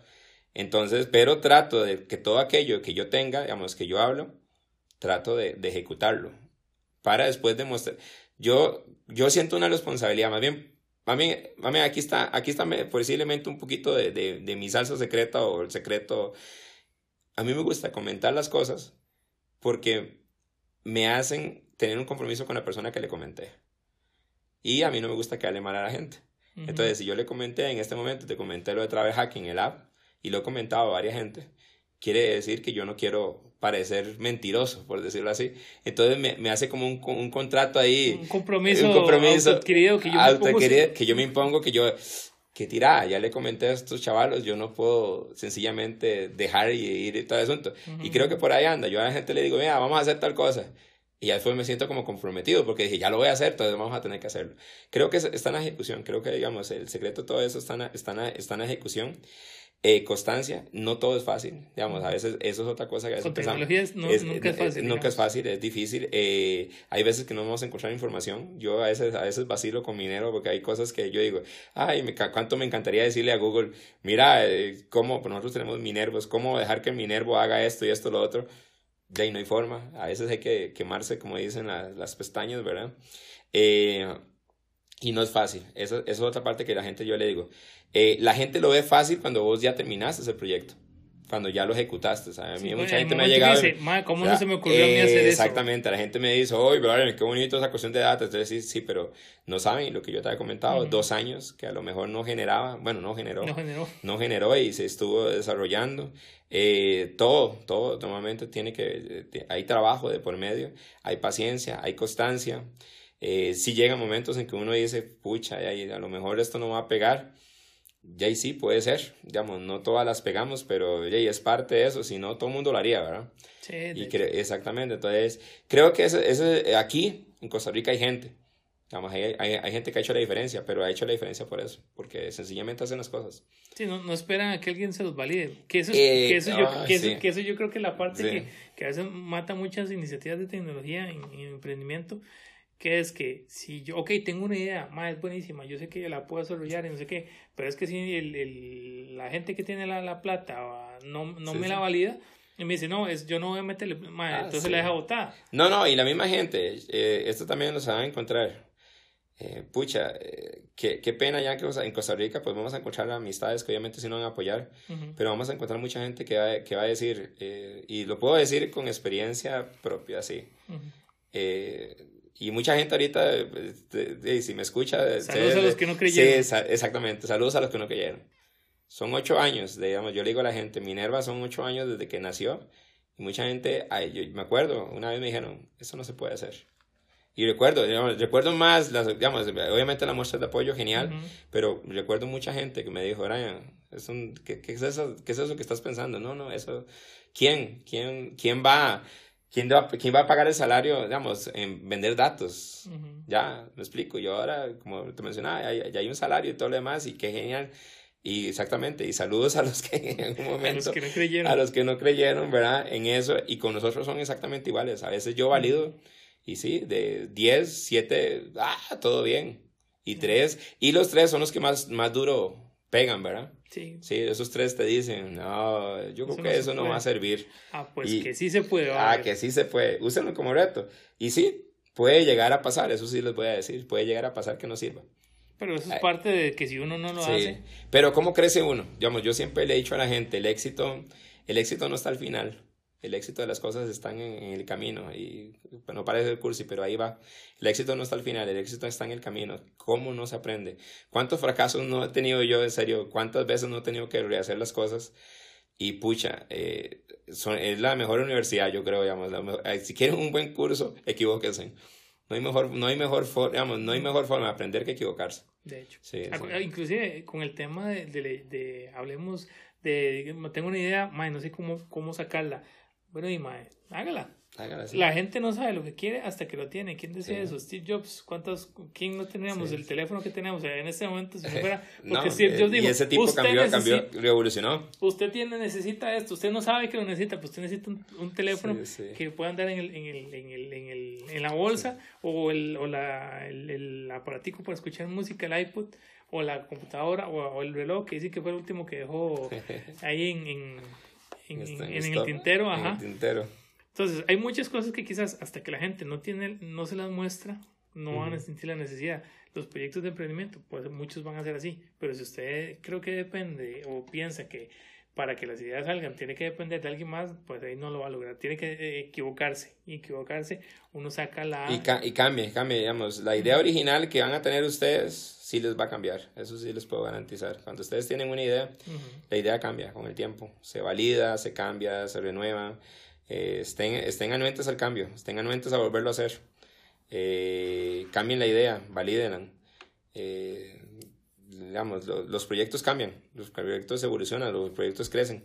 Y a veces también hay que tener mente abierta en ese sentido. Sí, digamos, porque ujú. la idea original normalmente no va a ser original. No, no va a ser exactamente. Entonces el producto va cambiando y eso sí lo he aprendido también, digamos, en el sentido de que inicias un proyecto con una idea Ujú. Y el proyecto cuando te das cuenta, a lo mejor es algo diferente. Y sí, y no hay ningún problema, es algo diferente, pero... Y, eh, y la otra cuestión, digamos, sería que te llene. Cuando ya perdés, eh, digamos, eh, esa, esas ganas del proyecto, trate de, de, ver cómo volverse a enamorar del proyecto. Eso, eso llega a pasar mucho. Sí. Por etapas de aburrimiento y demás, eh, trate de, de, buscarle alguna ramita ahí vacilona donde usted vuelva a enamorarse del proyecto para no, que no lo deje botado. Porque sí, van a llegar puntos en los que usted dice, ya no quiero este proyecto, pero a veces uno busca otra, otra forma, vea, saquen, vuelvan a, vuélvanlo a ver y ven a ver qué fue lo que les llamó la atención al principio y traten de, de hacer lo que les guste, porque eso, eso motiva mucho a seguir con el proyecto. Quizás otra de las, de las, de los retos que implica el hecho de, de, de tener una idea llevarla a cabo es que uno no, no ve como el, como el beneficio que tenga la gente y, si, y uno duda, digamos, pues chica, sí, esto me funciona a mí, pero le funcionará algo más. Cuando vos has, has sacado tus ideas 404, Minerva, el tema de travel hacking, mm. eh, Brain, Brain Layer, Brain Layer se, se me pusieron las ideas, Brain Layer, eh, ¿cuál ha sido la, la, sorpresa más grande que te has llevado con todos ellos? Que vos digas, pues chica, mira, yo, yo saqué esto, la gente le llama la atención, pero a fin de cuentas creo que están viéndose beneficiados por algo que yo no creí que fuera que fue, que fue el fin primordial, digamos, de, de cada uno, digamos, en el caso de la 404, de, de enseñar a la gente sobre, sobre tecnología, la Minerva sobre los datos, sobre el hacking sobre cómo viajar, que ahorita llegamos más a uh -huh. eso, y Brain, Brain Layer sobre cómo entender un poco mejor, digamos, la, la parte de, de, de No, no, eh, vuelvo a mencionar lo mismo. Eh, inicio el proyecto con una idea, uh -huh. se empieza a validar, y la sorpresa me la llevo cuando cuando la gente empieza a encontrar otro tipo de uso. Digamos, eh, con Minerva también, Minerva nace como una plataforma, como una especie de iceberg. Uh -huh. Conforme le vamos dando vuelta, pues en serio la vuelta la damos por los mismos clientes eh, que nos van validando, no, yo quiero esto, lo otro, y nos damos cuenta de que, no, que somos una plataforma de KDD. Uh -huh. Y el último, pues el último año nos dimos cuenta de que en realidad somos un servicio de Data as a Service y tenemos que cambiarlo. Creo que ahí es donde está la parte importante, entender de que el producto cambia, evoluciona, Pivotea, que es el término de emprendimiento. Ajá, exactamente, y tiene que cambiarlo. 404 igual, empiezo y pienso que son programadores, pues no, no lo fue. Brain Layer también empieza como una, eh, una idea de consultorías de analytics, ¿verdad? Uh -huh. Así empieza, porque así es como, y me doy cuenta que en realidad hay una necesidad de marketing de inteligencia real, ¿verdad? Digamos, ya no es solamente analytics, ya es una cuestión de tracking, ya es una no, cuestión no es de... solamente de agencias, digamos, no, ya, no, es cliente, no, ya es cliente, no es solamente la agencia, no es, es, exactamente, y me doy cuenta de que no. Y le empezamos a dar, digamos, eh, el producto se construye en la primera vez y el primer producto que yo construyo no es el que estamos vendiendo actualmente. Claro, va sobre el mismo, sobre la misma base, uh -huh. pero no fue lo mismo que yo desarrollé por el principio. Claro. Mm, Travel Hacking inicia como un taller hobby. Uh -huh inicia efectivamente como, como una pregunta, más bien empieza como una pregunta, eh, ¿cómo hace usted para viajar? Ta, ta, ta, ta, empiezo a explicar, ya no me toma 15 minutos, me toma un poco más de tiempo, ¿por qué no se hace un taller? Un taller, un taller, un taller como un taller de eso, para viajes, para vuelos baratos, ¿ok? Y hacemos qué? Hacemos un, un taller efectivamente, uh -huh. ya enfocado con sus áreas, eh, introducción, intermedio, final y todo lo demás. Uh -huh. Y ahora eh, ¿Ves? Nace como. Pivoteó. Ajá, pivoteó, exactamente. Y puede convertirse, o espero que uh -huh. se convierta, en un app web. No sé si será un app web, no sé qué va a ser, una parte de notificaciones y empieza ya a convertirse en algo diferente. No sé. Ahorita yo sé por dónde va. Vamos, va para ahorita, ahorita va como un app, un aplicativo de notificaciones, que es una herramienta que yo voy a utilizar y tengo que ver cómo, cómo se comporta la gente. ¿Qué va a salir después de eso? No lo sé, hasta que ya lo monte, pero sí, sí. Eso es lo que ha pasado con todos los proyectos, como te digo, en realidad al principio empezaron como preguntas, preguntas de curiosidad. Uh -huh. Después nace como un taller y el taller ha cambiado. Del taller, curiosamente, el mismo contenido que yo tenía en la primera sesión al taller que tengo actualmente eh, ha variado un montón. ¿Que eso, eso salió hace más o menos que dos años? No, no, el de, el de Travel Hacking ya va a cumplir un año. Un año, un año exactamente, el de Travel Hacking, los talleres de Travel Hacking. Y se vuelve más más eh, profesional el, el, curso, se vuelve más techy, digamos, se vuelve más... Eh, Eso no, no, puede faltar, digamos. Que sí, sí, no, el factor techy siempre va a estar ahí, pero se vuelve más, más experto, me explico, la clase también. aprendo también de la gente. La gente me empieza a dar también sus tips. Claro, los empiezo a incluir. Digamos, eso es parte de... Yo algo que me encanta es, si la- alguien me dice, una vez le digo, perdón, pero lo voy a tener que agregar porque... Eso no lo Sí, sabía, pero voy a eh, aprovechar. Exactamente, no lo sabía, pero tengo que agregarlo. Ahora, que, que esa es la parte que a veces uno, cuando, cuando enseña, termina aprendiendo más de lo que uno espera. Y yo se lo digo también, porque por- Eh, vos me lo habéis dicho en sí. algún momento. Muchachos, os- yo les voy a... La, la, la clase es, es, es, es, es- no, es magis- no es magistral, Ajá. porque al final de cuentas hay cosas que yo las puedo resolver de una forma y usted me dice, no, profe, pero yo también puedo, se puede Ajá. hacer de esa forma. Me ha pasado. Sí, sí, ¿Te ha pasado? Y yo me acuerdo, si alguna vez reciben, tienen la oportunidad de recibir un, un curso con Brian, van a ver que esa es una de las cosas puntuales que Brian les dice desde, desde un inicio. Ajá. Aquí todos vamos a terminar aprendiendo. Probablemente Sí. la forma en la que yo resolví problemas va a ser diferente a la suya, pero los dos llegamos al mismo lugar. Exactamente. ¿Qué es lo que es, qué es lo, lo, lo, lo más lo más volado que la gente te haya enseñado, digamos, con ese proceso de aprendizaje? Porque el aprendizaje creo que a veces uno como profesor es, termina siendo en los dos sentidos. No, no, digamos, eh, definitivamente, ¿por qué me gusta enseñar? Porque aprendo demasiado. Digamos, definitivamente eso, eso es un plus, más que un plus, yo creo que eso es lo que me encanta. Porque eh, no todo el mundo ve las cosas iguales, digamos. Y yo a la gente le insisto, pregúnteme, no, no asuma que lo que yo le digo está escrito en piedra, no, no, no. Yo lo hago así, dígame cómo lo hace usted o cómo pensaría hacerlo usted. Y yo le y validemos, ni siquiera yo lo voy a validar, validemos, hagamos el ejemplo, validemos. Eh, no, no, digamos, eh, cada curso, cada taller, digamos, el, como les digo, el de Travel Hacking, todos, normalmente llega una persona y me dice, pa, y es un pequeño dato, a veces es un pequeño dato, pero a veces cambia el giro hasta de una diapositiva dos o tres diapositivas siguientes, eh, la, la siguiente vez que yo lo voy a dar. Ujú. La gente no se percata, en serio, porque obviamente ese curso lo llevan, se van, pero tengan por seguro que yo internamente ya hice mi, mi anotación, ¿verdad? Tengo que cambiar, tengo que agregar. Tengo que cambiar y normalmente hago mi anotación y cambio. Y enriquece completamente, digamos, para la siguiente generación. Eh, no es lo mismo, el primer Sí. curso de marketing digital Ah, de hace no, no. cuatro años. Ah, no, no, no, y la de gente lo hoy. sabe, y la gente lo sabe. Yo a la gente le digo, ya, no, no, no, el curso de hace cuatro años que usted llevó conmigo, nada que ver con el que esté ahorita.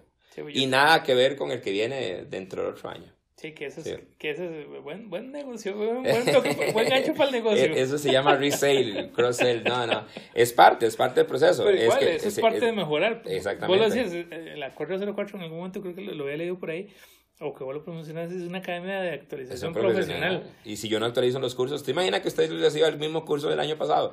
No puedo. No me puedo permitir a, a eso. Y en serio la gente lo sabe. Y yo le digo, ¿qué ta- tanto ha cambiado? Y vuélvelo a llevar. Y yo con gusto le hago un buen descuento. Digamos, en serio, le he hecho descuentos, buen descuento si usted ya lo llevó.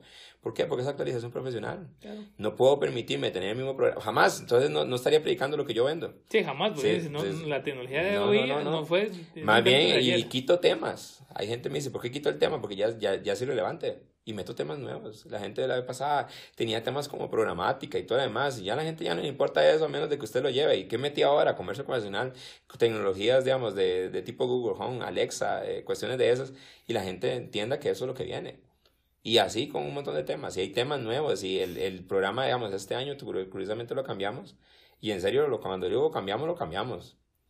Es otro, sí, sí, reestructurado, cambiado, sí. Van a haber algunas cosas similares, pero ahí Que tenemos... tiene mucho sentido porque al final de cuentas, como te digo, todos los que Ujú. trabajamos con tecnología sabemos que lo que Sí. aprendimos este año, man, en menos de seis meses ya están ya está obsoleto. Ya está Puedo obsoleto. así, puedo así no, digamos, en menos tiempo. Sí. Que digamos, ese, es- ese es, como te digo, el reto, el reto principal de, de la parte de tecnología. Ahora, comentabas también el hecho de que mucho de lo, de lo que has ido aprendiendo, digamos, con cada uno de los, de los proyectos, Minerva, la Curso 04, todos te- terminan relacionados de alguna u otra forma. ¿Cierto? Ujú. Eh, ¿Cómo es la relación con lo de travel hacking? Que digamos, el, el factor wow para la, la sesión de hoy, para mí, digamos, con, con. Brian, es travel hacking. Travel hacking, para los que no, tengan, no, no- nunca hayan escuchado el concepto, es muy resumido y Ajá. que Brian me lo, me lo va a complementar después, es cómo poder aprender a, eh, a encontrar, yo sé que eso es Bueno, muy, sí, muy, sí, muy sí, escueto, nada. vuelos baratos, cómo poder optimizar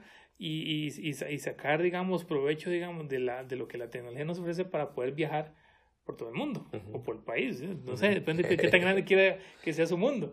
Pero digamos, eh, yo hace menos de un año había escuchado precisamente por, por, por Brian, obviamente en Facebook, de, de, de la, del, del, taller este que estaba desarrollando, me pareció genial porque gracias también yo tenía la oportunidad de estar viajando eh, por, por cuestiones de trabajo, pero siempre le queda a uno como eso, mira qué bonito sería ir a pasear a tal lado, o, el sueño de toda la vida poder ir a pasear. Cuando veo el, taller de travel hacking, digo, ma, esto suena interesante. Número uno, porque es travel hacking, travel, ya me llamó la atención. Número dos, lo está dando este sujeto que tengo aquí a la, a la, a la par y yo dije, no, aquí esto es otra cosa diferente. Yo sé que nadie lo está dando y uno nunca se encuentra algo de trabajo aquí en la red porque hay miles y miles de opciones. Y menos de forma hasta presencial y demás, y, en Costa Rica. Correcto, correcto. Que, que, que ahora vos me preguntas más, pues, ¿por qué la gente lo busca? Más porque no, no, está. La gente no sabía que lo, tenía, lo necesitaba hasta que vos se lo mostraste. Ahora, ¿qué, ¿cuál ha sido la principal experiencia o la principal aprendizaje del tema de travel hacking relacionado con los otros, con los otros proyectos? Con los otros proyectos, digamos. Ok, yo creo que es un ejemplo de los otros son como, son empresas, son, son, son proyectos. Eh, bueno, primero la academia es educación, entonces es, es formación. Eh, Minerva, datos, y en este caso, pues patrones, minería de datos. Y Brand Layer, que es el otro proyecto, marketing de inteligencia, basado en datos. ¿Ok? ¿Qué pasa? Bueno, sale este muy orgánico, como te digo, fue literalmente una pregunta, nace muy orgánico. ¿Y qué pasa? Digamos, se empieza a convertir eh, en un taller. Entonces quiere decir que ahí involucramos a la 404. Estamos formando a viajeros, a travel hackers, que es lo que yo llamo. Que son, en realidad, como les digo, no voy a enseñar a hackear una página de, de aerolínea. no, no, no, no, no, no, es eso. caigamos en el concepto clásico del, del, concepto clásico de hacking, ¿verdad? No, no, no es eso. Son son tips y técnicas para conseguir vuelos baratos. Y todavía se puede ampliar un poquito más el tema, porque en realidad es travel hacker, es una persona que sabe optimizar. Y ven, ya empezamos con términos interesantes, optimizar, burn layer. Vamos a optimizar eh, y eso se puede hacer. Y qué bueno que hacer la pregunta, ¿qué es travel hacking? Travel hacking es mi conocimiento, eh, bueno, en la esencia de travel hacking, es el conocimiento que yo tengo a nivel de, eh, de cómo se desarrollan las cosas, cómo la gente hace marketing, cómo, eh, cómo traquear, cómo todo, y, lo, y lo, lo, pongo en algo que para mí es un hobby. Me encanta viajar, digamos, hace, curiosamente, hace, y curiosamente calzan los mismos proyectos exactamente igual, hace, y lo digo con total humildad, hace cuatro años, eh, lo más largo que había ido era Golfito, no había salido del país. Y ahora, en estos menos de tres años, he tenido la oportunidad de viajar más de 17 países. Eh, creo que son, ya voy a, superar las 50 ciudades. Y bueno, me quedo en cualquier cantidad de lugares. Entonces, ¿qué fue lo que hice? Usé mi conocimiento eh, eh, en todas estas áreas, tanto datos, comportamiento, marketing y demás, para optimizar, porque quiero viajar barato quiero optimizar mis recursos. No voy a viajar, no voy a viajar un ticket de dos mil dólares, ¿no? No estar pagando una agencia para que me Exactamente. Por Entonces, si tengo ese conocimiento basado en estas, en estas experiencias y curiosamente, pues, ¿qué me brinda Minerva? Bueno, la parte de los datos, aprendo cómo, cómo optimizar datos y demás. En la parte de marketing entiendo cómo, cómo se eh, transforman los sistemas a nivel de, de agencias de, ¿cómo se llama?, de viajes y demás, y aerolíneas. Y bueno, y, y la 404, ¿en qué entra? Bueno, la gente me preguntaba, Brian, ¿por qué no lo convertís en un curso? ¿Por qué no lo, lo transformás? Y a mí, algo que no me molesta y que obviamente no me desagrada, más bien todo lo contrario, yo quiero que la gente viaje. Digamos, y a mí me gusta compartir conocimiento. ¿Para qué me voy a dejar yo un conocimiento que en realidad estoy sacándole mucho provecho?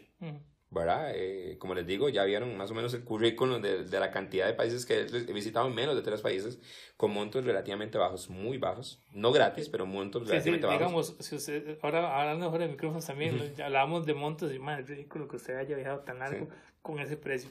pero bueno. Sí, sí, entonces, entonces yo dije, bueno, y qué bueno, si yo podría compartir ese conocimiento o brindar, en este caso, una plataforma que le permita a usted, pues, viajar barato, eh, pues hagámoslo. Más bien, yo como le mencionaba ahora y vacilaba, pues yo voy a ser el primer, soy el primer cliente de mi propia plataforma, porque yo, a mí me gusta utilizarlo. Y, eh, y si yo lo utilizo, muy probablemente mucha gente también lo va a utilizar. No voy a decir que el millón de personas, puede ser, ojalá, pero no sé. Si yo, yo encontré, yo tengo una necesidad, ¿verdad? Que en, esta caso, en este caso es optimizar mis recursos para viajar, me imagino que puede haber una, dos, tres, cinco, cien personas que estén interesadas en este servicio. Y qué bueno que tenga la, Bueno, y así fue como empezó. Pensé que a la gente no le iba a interesar mucho y bueno, ahorita llevamos, si no me, si, sin contar 5 por 40, deben andar con unos 200 travel hackers que hemos tenido aquí en academia, entonces ya el número ya, ya se respeta un poquito, ¿verdad? Ya sí, sí, no, no es como que dos cursitos de, de 20 personas. No, no, no, ya llevamos, eh, en realidad creo que son más o menos aproximadamente unas 200 travel hackers que han llegado aquí, llevado el curso, y con muy buena, eh, digamos, eh, feedback de ellos, ¿verdad? En el sentido de que les ha gustado, les ha llamado bastante la atención, y ven que interesante, todo va de forma orgánica. Entonces, ahora, ¿qué lo puedo convertir? Lo puedo convertir como un proyecto ¿verdad? Un proyecto viable tanto para un marketing de inteligencia, para obtener datos, porque me encantaría tener todos esos datos, poder hacer análisis predictivos.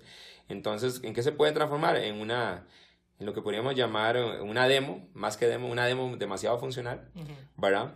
Eh, que podría perfectamente utilizar, no, o va a utilizar más bien, en estos contrarios, los servicios de, de, de, las, de las otras plataformas, ¿verdad?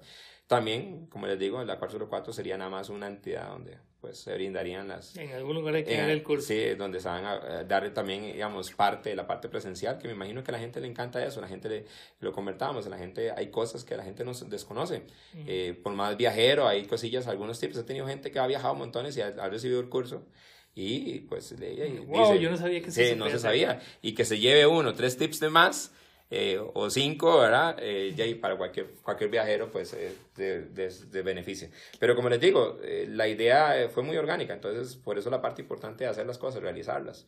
¿Cuánto se va a durar? Bueno, no sé, digamos, el proyecto nada más está ahí y vamos a ver, se ha hecho, se, ha estado construyendo. entonces, este es un proyecto que viene saliendo del horno, digamos, o está en camino de salir del horno. Está en camino, entonces ya vamos, a, vamos a entrarle, vamos a ver qué, qué tal. Y como les digo, ¿qué puede llegar a pasar? Que no pase nada, pero yo normalmente siempre voy con un escenario positivo y, y ojalá que, que, la gente pues le guste como le ha gustado ya el proyecto. Y es, que al final de cuentas termina siendo algo con lo que la gente termina identificándose montones. Vos decías, pero es que qué necesidad tiene la gente de viajar barato. El hecho de viajar nos, nos, nos expone a muchas, a muchas experiencias, escenarios, personas, situaciones que normalmente uno no está acostumbrado a hacer casualmente también ahora fuera de micrófonos, eh, Brian comentándome un poco sobre todo este asunto del travel hacking, me mostraba un poco cuál fue, digamos, creo que una de las experiencias más, mm, más reveladoras o más inspiradoras, digamos, de, toda la experiencia, de todo, de todo lo que yo tengo de conocer a Brian, que fue la experiencia de viajar a Japón. Que viajar a Japón, Japón como tal es un país que para vos es muy especial por todo lo, mucho, muchas de las cosas que representa. Exactamente, tiene mucha influencia en, en, muchas de las cosas, digamos, la cultura como tal me apasiona. Y, eh, y era un sueño, era un sueño, porque ya, ya sueño cumplido. Y tengo otros, pero ya como vos lo decías, es un check, ¿verdad? y, eh, y sí, fue una experiencia bastante agradable, eh, muy reveladora. y y a mí me encantaría que también la gente pudiera hacer no ese viaje, sino que pudiera hacer el viaje de sus sueños, que es viable. Eso también me encantaría, digamos, es otra cosa. A mí me encanta cuando la gente se, eh, digamos, eh, logra, digamos, se, se siente realizada. O se da cuenta de que, que realmente, man, yo puedo ir a donde... Sí, sí, sí. No, yo, yo dichosamente, yo le digo a mucha gente de mi lista, de todo list, ¿verdad? Eh, tengo mucho, ya mucho, mucho ya avanzado y y a veces más bien eso es lo genial. A veces ya estoy creando una lista nueva, digo, digo yo, ¿verdad? Sí, porque el to-do list, digamos, que, que, tengo por ahí, pues ya estaba cumpliendo, estaba cumpliendo. Eh, y, lo amplío, más bien digo yo, que bueno, llevo mi to-do list en 80% y ahí, bueno, hay que meterle más, porque ahí, en el momento que lo acabe, eh, ¿qué, qué, más, ¿qué más sigue, verdad? Sí, entonces, si uno de estos eh, permite, digamos, si, ojalá alguno, alguna de estos tips y demás, pues le permite a una persona también cumplir ese sueño, porque en realidad viajar... Eh, eh, Para muchos es eso, es cumplir un sueño. Es, un cumplir un sueño. Y, como, y esto también, les digo, no cumplirlo una vez. Eh, bueno, ahora te mencionaba, dichosamente espero volver. Y no ser conformistas. En esta parte de, una vez, y perdón por ser buchón ahí, me lo mencionaron una vez cuando la primera vez que viajé a Europa. Me dijeron, Brian, bueno, hey, qué bonito, ya viajaste a Europa. Y digo, y Y digo, y tengo ganas de viajar dentro de seis meses. Suave, suave. Pero si hace seis meses fuiste a Europa, no tiene nada malo. ¿Quién dijo que mi sueño no lo puedo cumplir dos veces? O me explico, con Japón también. En Japón lo que tengo es menos, eh, un año y poco de haber ido. Y ya tengo la, la idea, y espero que así sea, de volver a ir. Curiosamente, también quiero compartir mi experiencia con mi hijo. ¿verdad? Y quiero volver a ir y mucha gente, pero hace poquito, digamos, si hace como un año viajaste a Japón y le digo, sí, más bien es por eso que quiero volver a ir, porque hace un año viajé. Sí. Y, el, digamos, cuando uno viaja, uno realmente se da cuenta de que el mundo es muy grande, pero a la vez chiquitico. A la vez en Exactamente, sí. Y, y, como yo le digo a la gente, digamos, eh, eh, no, ¿quién, ¿quién dijo que era una vez? ¿Quién dijo, digamos, quién puso la cantidad? ¿Quién, me, ¿Quién, me, impone a mí una cantidad? ¿Quién me, ¿Quién me impone a mí si yo ahorita viajo a Suiza y nuevamente viajo a Praga y vuelvo a estar en el mismo lugar otra tres meses? Pero hace poquito estuviste, y eso curiosamente lo digo de forma real, hace poco... Hace poquito estuve sí, Hace poquito estuve... No, es, un ejemplo al aire, es que eso fue lo que acaba de Hace poquito estuve, estoy en Praga y voy a volver a ir dentro de poco, y no tiene nada malo. Yo le digo a la gente, ¿qué tiene, mal, qué tiene malo? Digamos, no, digamos, porque la gente dice, pero es que hace poco fuiste. ajá, digamos, no tiene absolutamente nada, digamos, no hay una, no hay una, no hay un límite de cantidad de las cosas que yo pueda hacer, digamos, en ese sentido, digamos, eh, y este es a veces el freno que tenemos social, porque a veces uno dice, uy, ¿cuándo volveré a ir? ¿Y cuándo lo volveré a hacer? Eh, no, volverlo a hacer cuando tengas la posibilidad y si tengas la posibilidad de volverlo a hacer lo más pronto posible, hacerlo. Quizás, quizás esa, es la, esa, es la, parte más compleja del tema de cumplir los sueños, porque la gente dice, es que yo tengo el sueño, póngale el sueño que se lo ocurra, puede ser más, el más sencillo, puede ser más ridículo, pero es un sueño que a la vez todo el mundo tenemos, todos tenemos sueños de alguna otra forma. Quizás es la parte que uno no sabe qué hacer cuando ya cumple el sueño. Ajá. Es como, ese es el, el, el, bucket list o el to-do list. Sí, las, las cosas por hacer. Ya, lo hice, ¿y ahora ya, yo terminé la lista, ¿y ahora qué? ¿Qué pasa en esos casos? uno tiene la posibilidad de poder hacer otro to-do list, otro bucket list, o, el mismo, seguir, o, el mismo, diferente, digamos. La, la, persona, por ejemplo, con la parte de viajes, la persona que fue, o el Brian que fue a Japón hace un año y resto, probablemente no es el mismo del Brian que vaya a ir la próxima vez, que ojalá sea pronto. Y se va a sentir diferente y va a ser una experiencia diferente y, eh, yo, yo a la gente le digo, no, no, se siente diferente, se vuelve a vivir, ahí se crean nuevas, nuevas conexiones. Aquí me pongo tech y también eh, neuro, eh, neuromarketing, digo yo, no sé qué, digamos, eh, se vuelven a crear nuevas conexiones. El hecho de volver a ver algo vuelve a crear una, una conexión de, de, recuerdo nuevamente de que estoy. Y eso sí lo he vivido yo con muchos lugares donde lo vuelvo a ver y yo digo, suave, suave, qué chiva esto. Ya lo había vivido y, y puede ser que hasta lo viva con más emoción. Claro. Porque digamos, inclusive esa, esa, es la parte de la experiencia que tiene el, el viajero. El viajero no solamente se mueve, digamos, de país, se mueve de experiencias, se mueve de ideas, me acuerdo una, en algún lado había leído que el nacionalismo es algo que se muere, que se mata, digamos, viajando.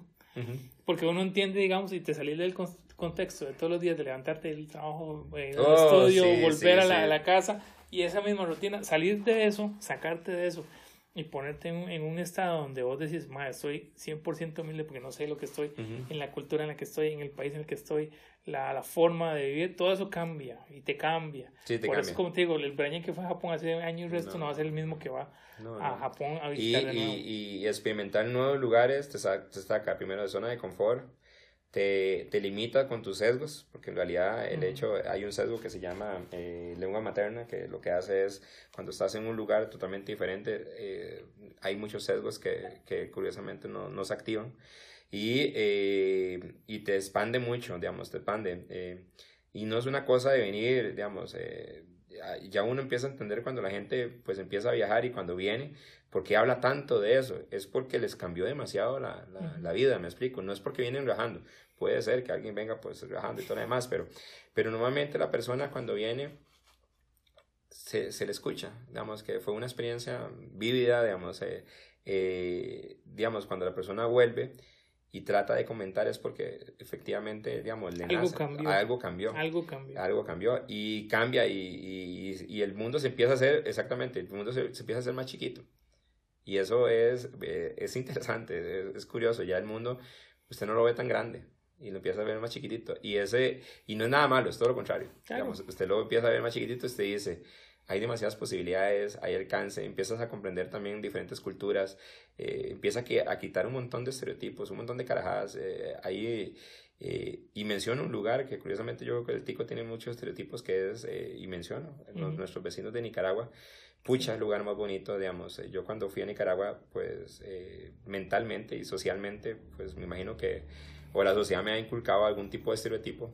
Y cuando llegué allá, pucha, no, no, Perdón, perdón, la gente está equivocada. No, no sé si fue, no, no, sé si habrá sido lo mismo. Yo tuve la experiencia también por, por trabajo, digamos, de viajar allá y, y, la primera impresión que yo tuve, más somos exactamente lo mismo. somos más más parecidos de lo que nosotros queremos creer o, o, yo, queremos yo llegué acá y ya me topé, eh, bueno, fui a un evento y todo lo demás y yo dije, suave, suave, suave.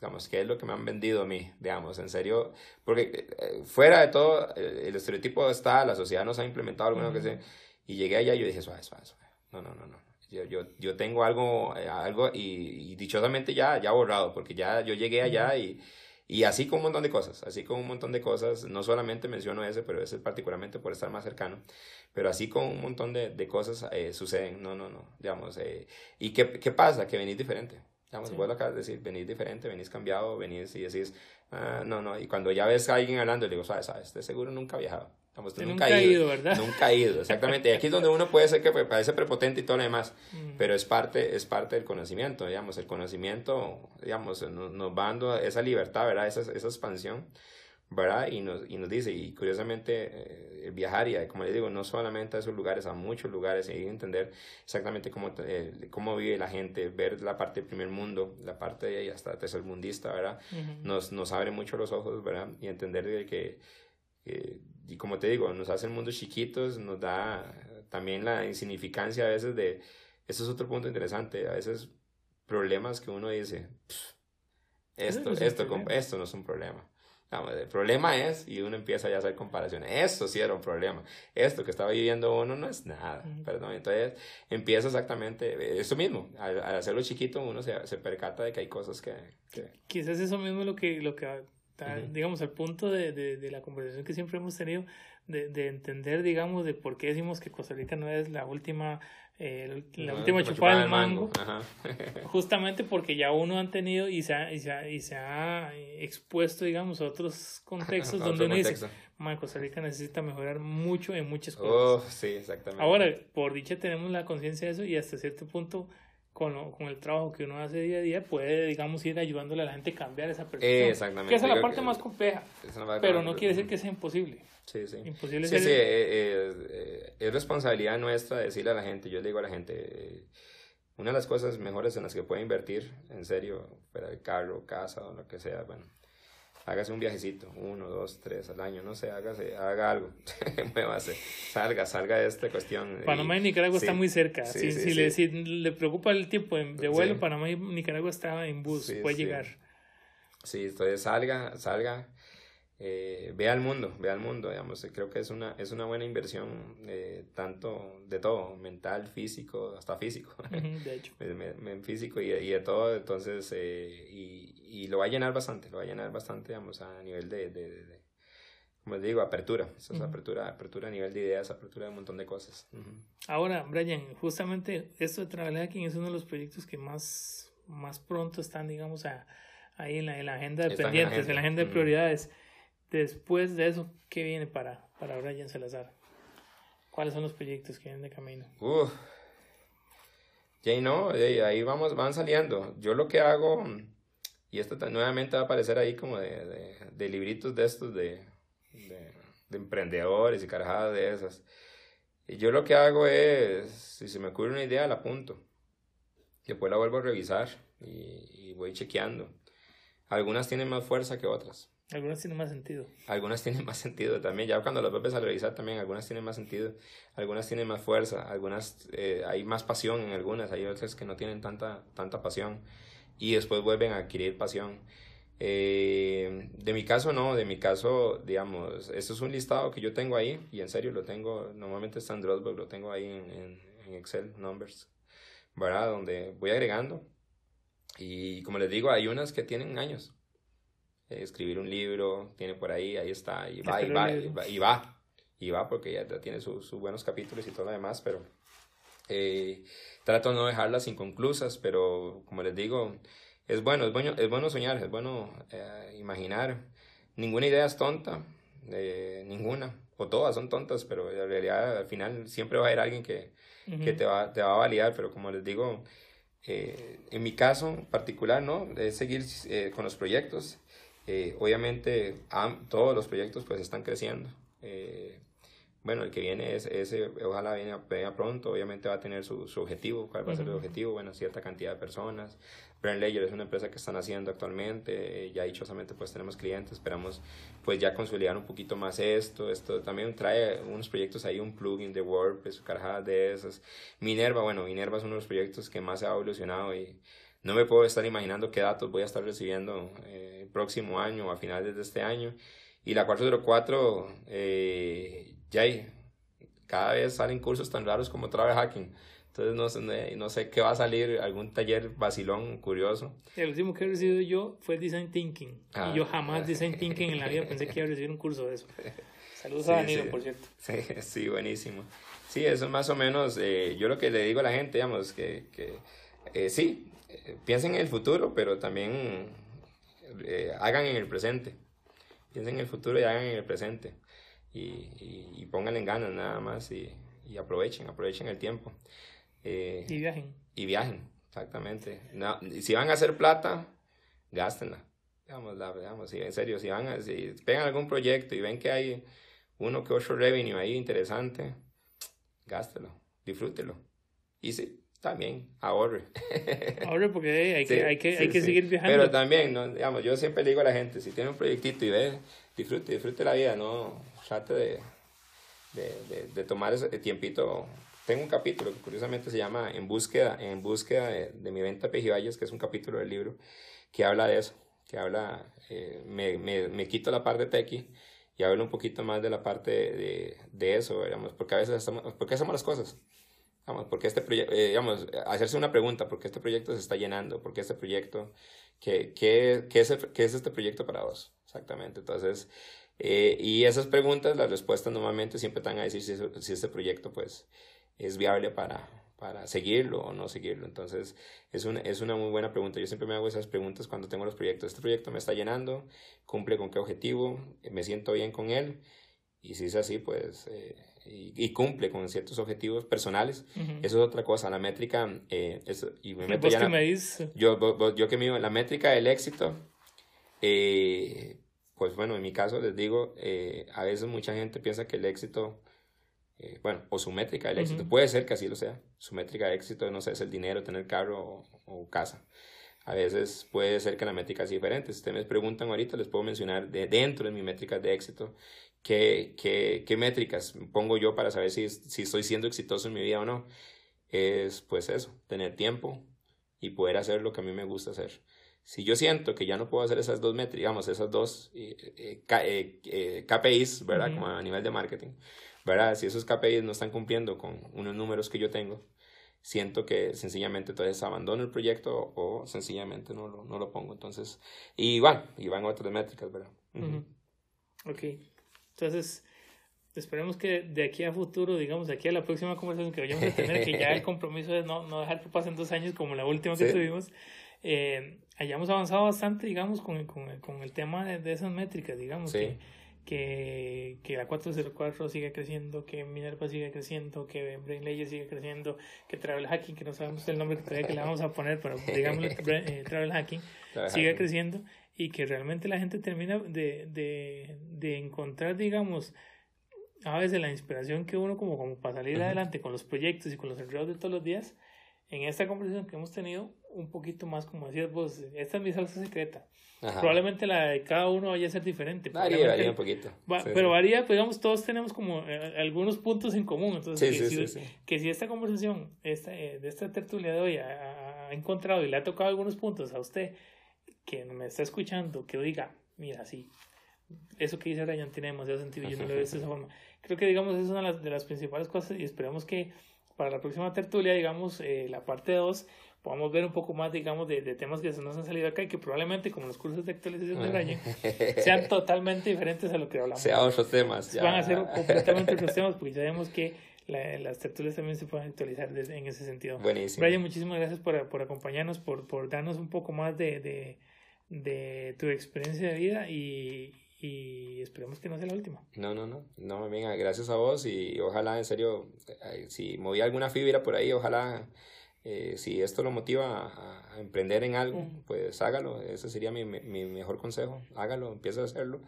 Y si ocupa ayuda también búsquela, digamos, eso es otra cosa, punto importante, digamos, eh, uno solo no puede eh, en realidad eh, la ayuda es primordial, en esa parte sí es una cuestión que yo he aprendido y no, eh, nuevamente agradecerte la, la invitación. ¿Dónde se puede buscar la gente? Porque yo sé que donde vos, yo sé dónde vos puedes encontrar a la gente. No, no, eh, búsqueme, digamos, ya sea como en la 404, pero igual ahí les puedo dejar mi correo que es Brian, se escribe Brian con i latina, arroba la 404.com, que sería como el correo más fácil y sencillo de localizarme. O invitadísimos que se vengan a la academia. Yo normalmente aquí estoy trabajando y bienvenida a la gente. Tenemos un buen espacio eh, de trabajo y si en algún momento anda acá por Sabana Sur, estamos en el Centro Comercial Sabana Sur, local 38, busque el rótulo grande de la 404 de color rojo. Y eh, venga, tomémonos un café. Eh, y si quiere escuchar más historias, ya sea de viajes, emprendimientos, alguna cuestión, eh, súper, súper invitados. Facebook la 404. Facebook la 404. Por todo lado 404, si es más o menos el local donde andamos buscando. Y ahí cualquier cosa ya empiezan a buscar mis otros proyectos. Ahí llegan a, ahí llegan otros proyectos. Y como les digo, eh, invitados todos y lléguense y hablemos. Y tenganlo seguro, si no, Brian ya, ya probablemente sabe más de ustedes que, que ustedes. buenísimo, buenísimo. Por allá. Sí, gracias, Brian. Por allá. Por allá. Si te gustó esta tertulia, recuerda que puedes suscribirte desde iTunes o Spotify a Tertulia CR.